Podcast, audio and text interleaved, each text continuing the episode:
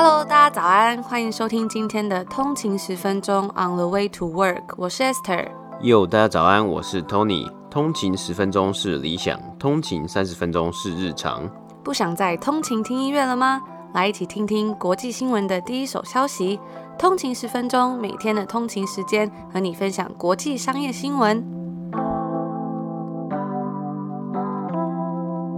家早安，今天是五月二十五号星期二，欢迎回来通勤十分钟。大家早安。那大家昨天过得怎么样呢？因为昨天我们是 Long Weekend 嘛，所以我们昨天就暂停一次节目。但是我们在我们的 IG 上面有跟大家玩了一个二选一，我觉得真的是非常的好玩。大家问了很多问题，有兴趣的话呢，可以到我们的 IG 上面看。那其实这个礼拜啊，也是我们即将要满一周年的礼拜。我们的第一集的节目是在五月二十七号上传的，所以大概是在一年前的这个时候。那那个时候呢，也是 lockdown，就是还是在一切都是封城的情况下，所以我们就开启了这个节目。所以我觉得呢，这一年来也真是一个奇幻旅程。那当然，这一年来也是非常感谢所有通勤族一年来的陪伴。那今天呢、啊，我们在这一集里面也会有一个久违的好书分享，就是要来庆祝这个一周年的打头阵，所以大家别忘了要听到最后哦。今天是北美时间周一啊，只是因为我们现在在 Long Weekend 啊，那美股呢是有开盘的，只不过因为今天录制的时间比较早，所以今天的美股指数呢就暂停一次。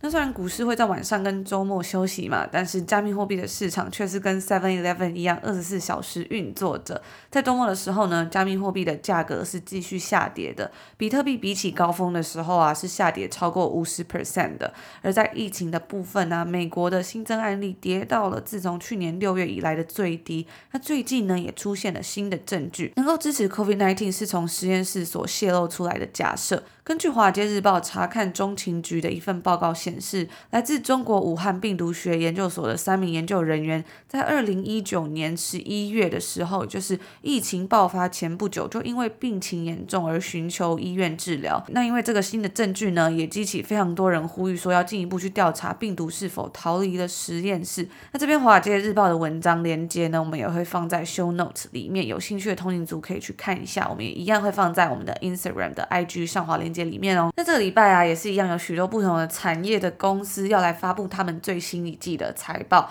首先是科技公司，像是我们之前有介绍过的 Snowflake、Sales、NVIDIA 等等的。那零售业的话呢，则是有百货公司 Nordstrom、消费性电子零售商 Best Buy，有点像是台湾的灿坤或者是全国电子，以及 Costco，还有一元店 Dollar General，还有建商 Toll Brothers。另外呢，在本周四，也就是五月二十七号，终于可以在 HBO Max 上面看到我们期待已久的 Friends Reunion Episode 六人行的重聚篇。那这个是在影集完结的十七年之后，华纳兄弟所推出的全新特别节目。他这一次啊，原班人马再次上阵，也就是 Friends 六人行里面的主要演员。那我相信啊，这影集应该也是很多人的回忆吧。我们之前呢，还有买过 Friends 的乐高，就是那个在他们每次聚会的那个咖啡厅 Central Cafe。然后那个乐高啊，可以说是真的非常的精致，就是它那个门啊可以拉开，然后里面还有咖啡厅，还有吧台，还有那个沙发，以及他们角色呢六个人都有自己专属的小乐高。我们那时候从温哥华搬来的时候，还把这组乐高拆掉，然后搬过来，因为它实在是有点高，所以比较难收纳，所以我们就把它拆掉再搬过来。不过因为我记得那时候在组这个乐高的时候，它其实是分好像六代还是八代，所以每一代它就是慢慢这样堆上去。那现在把它拆掉之后呢，其实有点困扰，说因为那个乐高其实都长得很像嘛，就有一点不知道该怎么重新把它组回来，只是那个地板跟那个墙壁而已。现在真的还在想到底该怎么办。那我最近也有看到啊，好像乐高又要出一款新款的六人行的这个模型啊，那这一款呢是。仿照他们的宿舍，就是呃，算是宿舍嘛，还是他们租屋处嘛？就是他们 apartment，就男生有一间 apartment，然后女生有一间 apartment 嘛，那一样就是六个角色在里面这样子。我记得那时候看六人行的时候，真的就是有一种好像回到过去的感觉吧，因为那真的是蛮久以前的影集，因为那时候刚拍出来的时候，我可能也没几岁啦，所以就是这几年看的，但是就有一种很有年代感吧，就是那个整个场景。那我记得讲到这个乐高啊，还有这个之前很红的这个 Stranger Things，然后它的那个乐高也超酷，就是它是有一个颠倒世界。我自己也很想玩，不过那个乐高看起来真的超大一个，因为它有两个世界嘛，所以我就觉得说好像买过来，好像买来会有一点生灰尘，所以还不敢买。而且那个乐高就真的有一点点的贵，但它里面真的也是非常的精致，里面还有那个墙壁上面的数字，如果大家有印象的话，就是因为它上面有挂那个吊灯，然后下面有 A 到 Z 嘛，所以就是会闪这样子。如果大家有看 Stranger Things 的话，应该就知道我在说什么，真的非常的好看。不知道新一季到底什么时候才会出。然后讲到这个 Central Cafe 啊，其实在多伦多这边也有一间咖啡厅，它是以这个 Friends 六人行为主题，然后里面布置的很像的，也叫 Central Cafe。我是没有去过啦，可是看起来好像有稍微的有一点点感觉比较像低配版。所以就是，如果有机会去的话，再拍给大家看。那他这次的重聚片呢，也可以说是真的非常的众星云集，像是有小贾斯汀、贝克汉啊，甚至是到 BTS 等等的大明星都有参加。台湾好像有一些线上的串流平台可以看到这一个重聚片，所以大家如果有兴趣的话，也可以去查一下哦。今天的第一则新闻呢，就来跟大家谈谈有关健康医疗产业。其实，在今年初的时候，我们有一集就有提到说，今年有几个特别值得关注的产业嘛。那其中之一呢，就是健康医疗的领域。所以近期啊，我们也介绍蛮多的公司，像在四月份的时候，我们有介绍了 X 光界的特斯拉、Nanox，以及微软在四月份所收购的 Nuance 等等的公司。那说到这个医疗产业，其实就不免联想到说，在北美看病真的是非常的昂贵，而且又非常的费时。以前常听到别人说，每次在生命不舒服的时候想要去看医生嘛，但真正看到医生的时候，通常病都好了。再不然呢，就是挂急诊的时候就要等着收到巨额天价的收据医疗费。那其实像在这边呢，有时候你要去看病的话，你要先去看一个家庭医师，然后再借由他的判断去转诊，所以真的是一个一个预约，真的是非常的慢啦。但我之前其实有在这边看过生呢，我自己是觉得其实感觉还蛮不错的，就是。他给我的感觉就是不会说很有距离啊，然后也蛮有礼貌的啦，所以我自己觉得还不错。只是如果不要等这么久的话，应该会更好。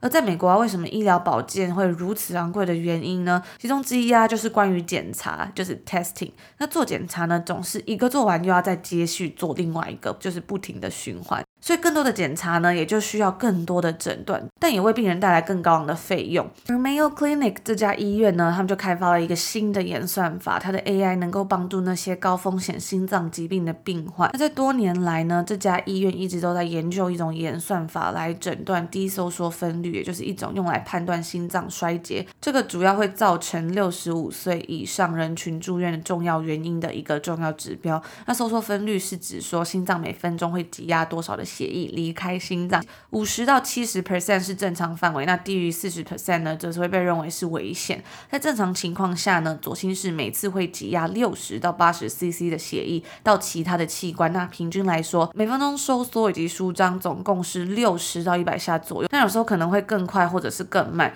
那心脏每分钟挤压四千到六千 cc 的血液离开心脏，代表左心室每一次收缩会射出百分之五十到六十。而心脏的电信还有 electrical signals 会为心跳提供动力，心电图会使用电极记录这些信号，并且将它们转换成图表上面的波形。那医生呢，则会研究这些波动来发现病患的心率，去评估心脏疾病的可能性。那这就是 AI 能够进场突破的地方了。根据外媒所指出啊，临床医生很少会从单独的心电图数据当中标记出心脏衰竭的风险，AI 在这方面呢，却能做得更好。那该报告的主要作者也是该院的一名研究人员就表示说，AI 能够看见一些我们这些临床医生所看不到的东西，这是很新的。那他也表示说啊，由于心电图是一个很常见并且很可以负担、成本比较低的一个东西，大概是五十块美金，因此呢，他们是被选来作为增强 AI 表现的最佳候选人。在理想的情况下，人工智慧能够在不增加成本的情况之下改善早期的治疗。那在随机对照实验中啊，超过两万名病患透过 AI 去去分析他们的心电图，结果是令人感到惊喜的。该诊所的研究人员在新闻稿中就表示说，用 AI 分析每一千名患者，就能多出五例在常规治疗中所没有检查到的。那透过发现这些医生所看不见的细微差异，该演算法也能够尽早标记出患者的异常情况，去评估早期心脏衰竭的可能性，然后再从那边开始建议到底是不是要进行额外的测试。因为额外测试呢，通常都是更昂贵，像是一千两千美金的心脏超音波检查。而如果能够在更早一点，在病患完全显现心脏衰竭的征兆之前就发现这个问题的话，就能开始及早的预防。以上呢，就是今天的第一则新闻。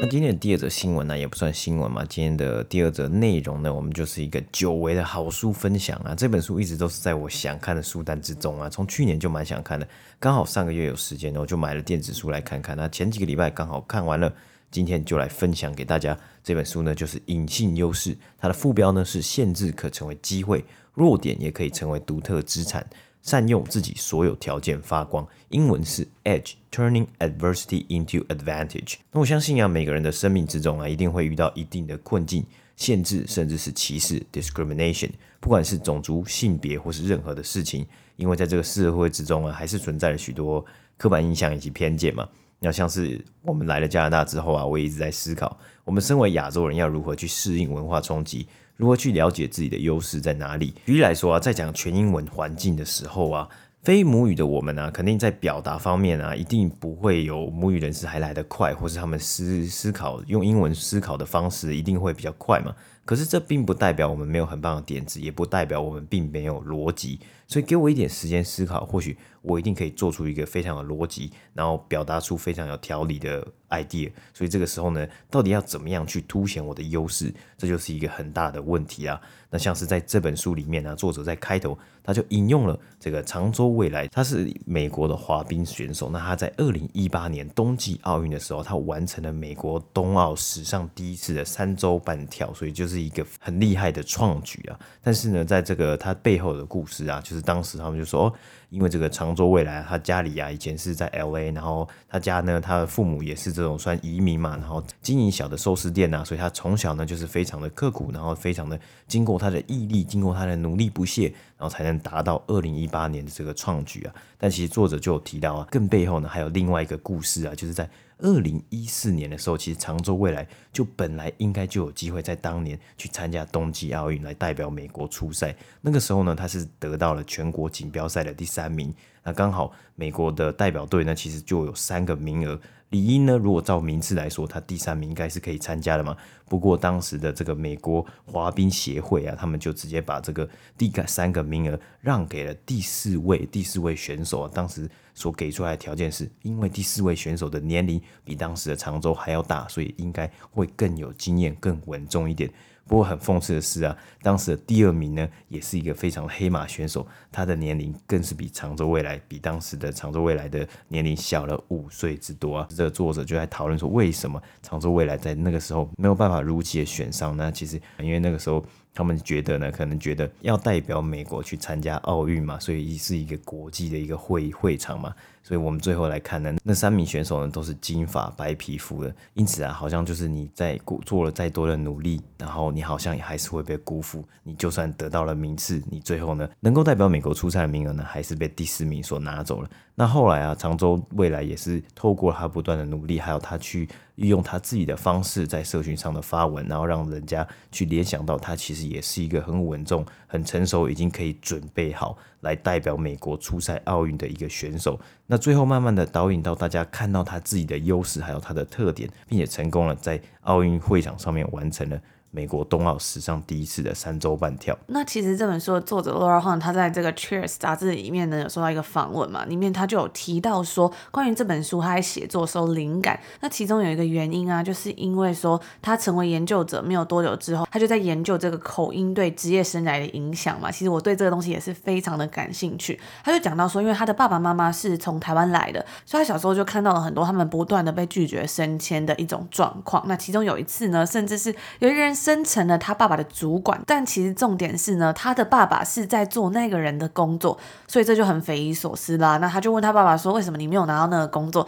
他就说他也不知道，可能是因为口音或者是沟通方式之类的嘛。那这个东西啊，其实就激起了他对于这个口音还有职涯的影响的研究的一个很大的兴趣。那也就是这个原因激起我非常想要去看这本书，因为其实很多时候我们都会觉得一定要努力啊，努力才是成功的不二法门，甚至是我们常常会看到很多嗯，比如说是一些迷言佳句会说努力不一定会成功，但是不努力一定不会成功之类的这种话。但很多时候其实这个社会好像越来越在乎这种个人品牌，当然个人品牌也是有好有坏。啦，只是我觉得说他在里面讲到了很多不是很鸡汤的东西，而是真的去跟你讲说你要怎么去制定出你自己的优势。当你自己是很棒的人，你觉得你有很多的能力，甚至是你真的去做了很多事情，可是好像别人没有看到，甚至是好像你的功劳被人家抢走的时候，这种状况要怎么办？所以我觉得这个东西真的还蛮实用的。他在那个访问里面，他也有提到啊，当他后来成为研究者之后，他就开始研究了这个口音的这个问题，到底会不会影响人的加签啊、升迁，或是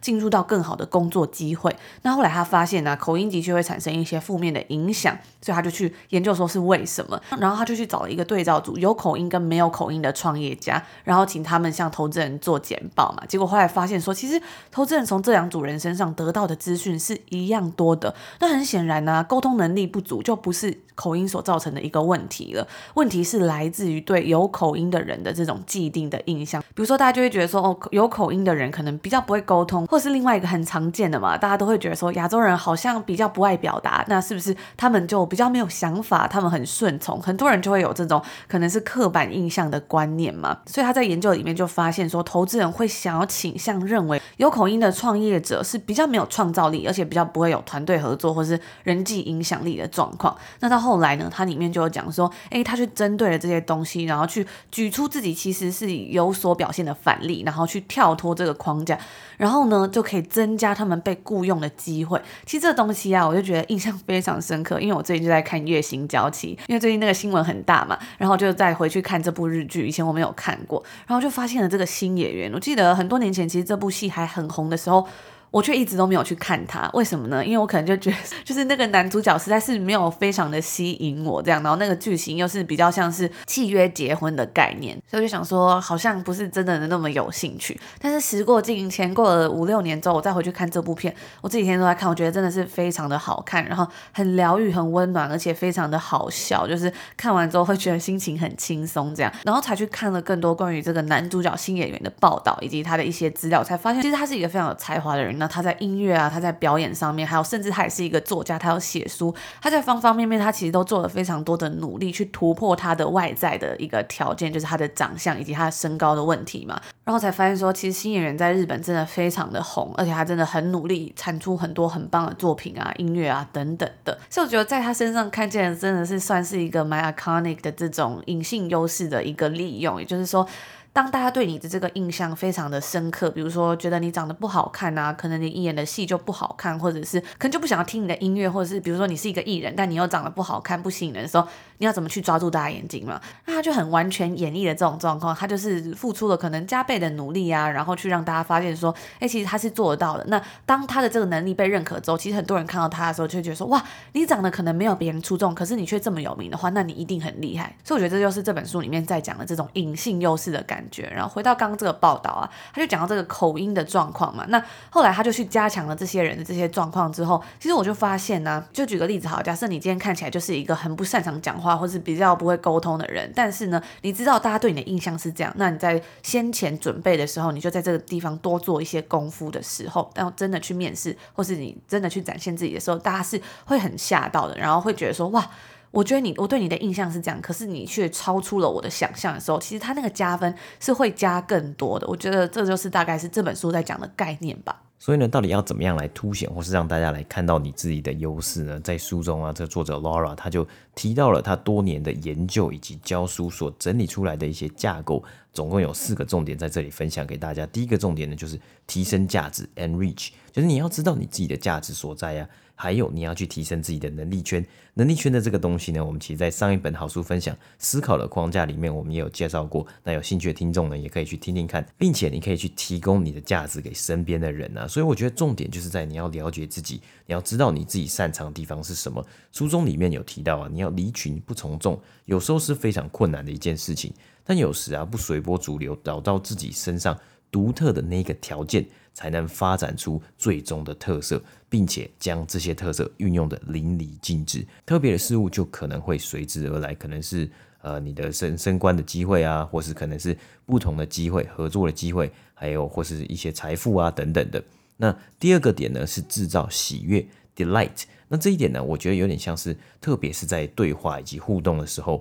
有时候呢，你跟一个陌生人，或是有时候你跟一个你想要推销的对象。你的谈话可能已经很尴尬，那这个时候呢，适时的重新来找，展现一点幽默感，不仅可能是一个神来之笔，让对方感到惊喜，也可以让对话持续下去。书中呢，Laura 是分享到了他有一次去找 Elon Musk 的故事，当时啊，只有短短的一个时间或是一个瞬间。作者的目的啊，是希望请教 Elon Musk 关于新创产业的研究问题。但是啊，那个短短瞬间，因为 Elon Musk 是一个非常有名的创业家嘛，所以呢，他其实对于陌生人来说，你可能只有三分钟来吸引他的注意力。如果他根本不想要的话呢，这个会议呢就没有谈起，没有戏了。那通常啊，他们这些人看到陌生人来找他，他第一个直觉一定是觉得哦，你要来推销什么新的点子吗？或是你要来推销什么新的新创？所以啊，他马上啊就说了 no Get out of my office”。为什么呢？因为他们呢、那时候很细心的准备。为了要去找 Elon Musk，所以就带了礼物。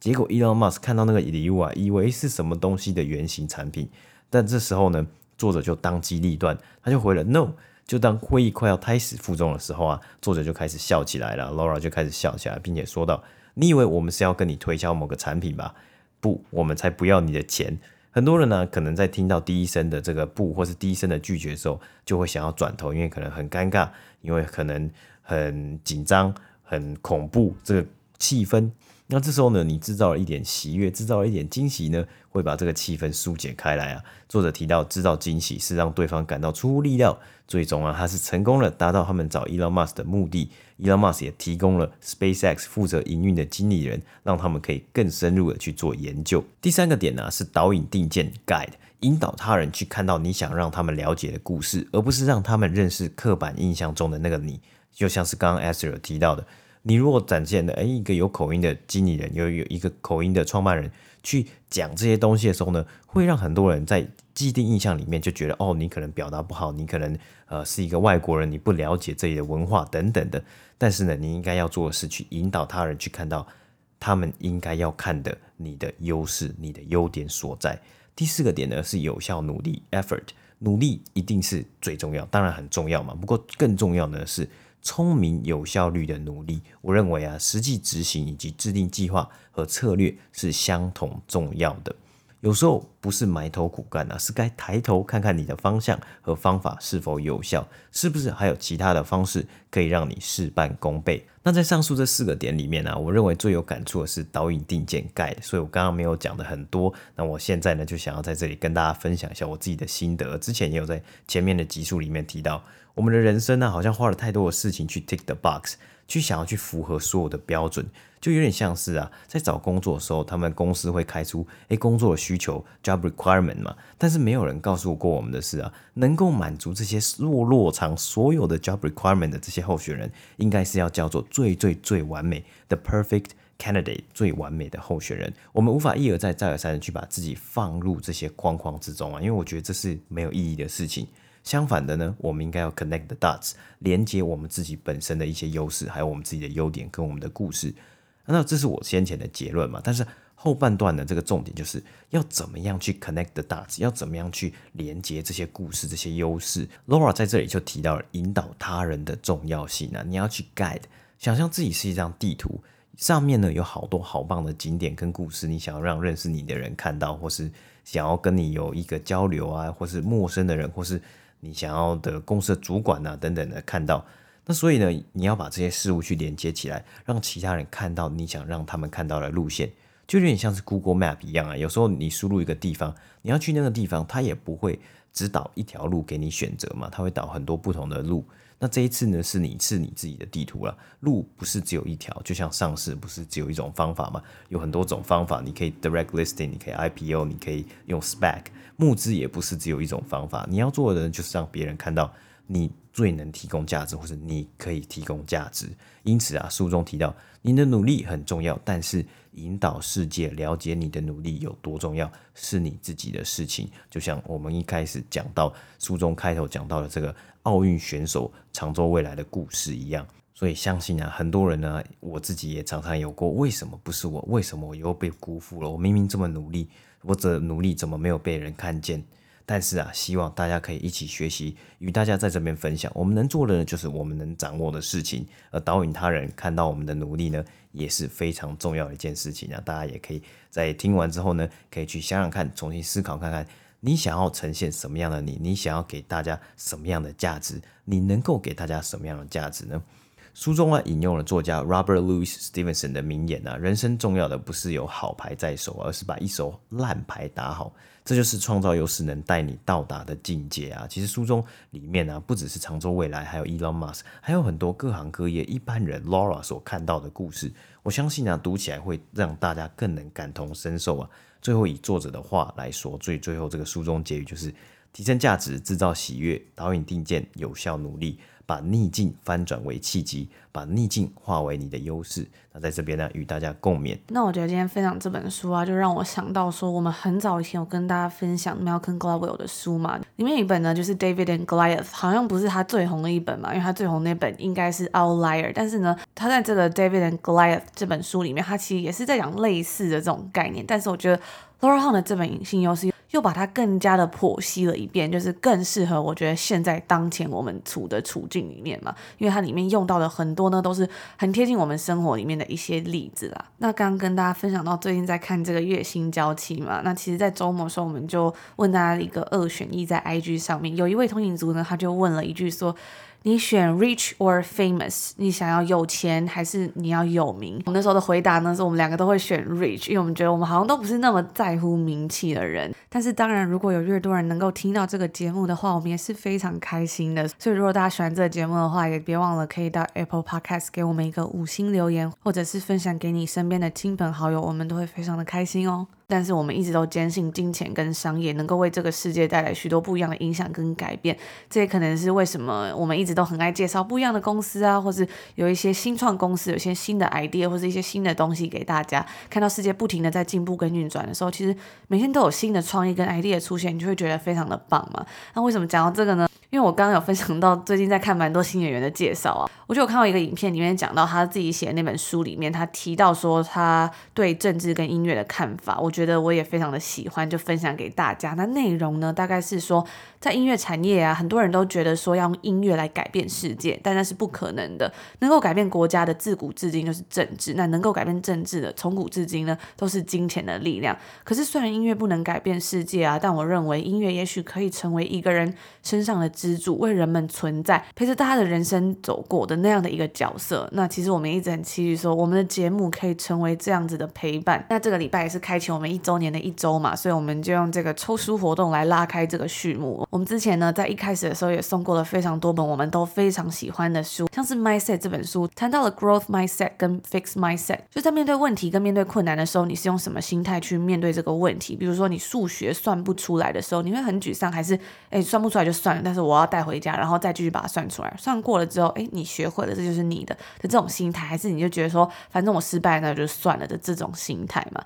那其实今天跟大家分享到这本书啊，我觉得就是很多时候大家应该都会有这种感觉吧，就是为什么我这么努力的，可是我却没有得到相应的报酬或者相应的回馈的时候，是不是就应该要去检视一下？从这本书所提供的一些概念里面，就很适合给大家去检视一下，有一些我们自己身上可能没有看到的盲点，所以我觉得真的非常棒，也希望可以分享给给大家，然后我们一起成长，一起进步。那详细的抽书活动呢，我们会放在我们的 Instagram，所以大家一定要记得去看哦。那以上就是所有我们今天要跟大家分享的内容啦，也祝福大家有一个愉快的周二，然后愉快的一个礼拜的开始。我知道这几个礼拜啊，其实在台湾真的大家应该都非常的郁闷。其实我们也是从去年然后一路关到现在嘛，我觉得真的完全非常可以体会这种心情。我觉得大家真的是辛苦了，然后大家加油，我们一起加油，一定可以撑过这次的难关的。也希望我们的节目还有我们在 IG 上面分享的一些照片可以以。给大家一些温暖，还有一些鼓励，然后我们一起撑下去。那我们就明天见，明天见，拜拜。拜拜。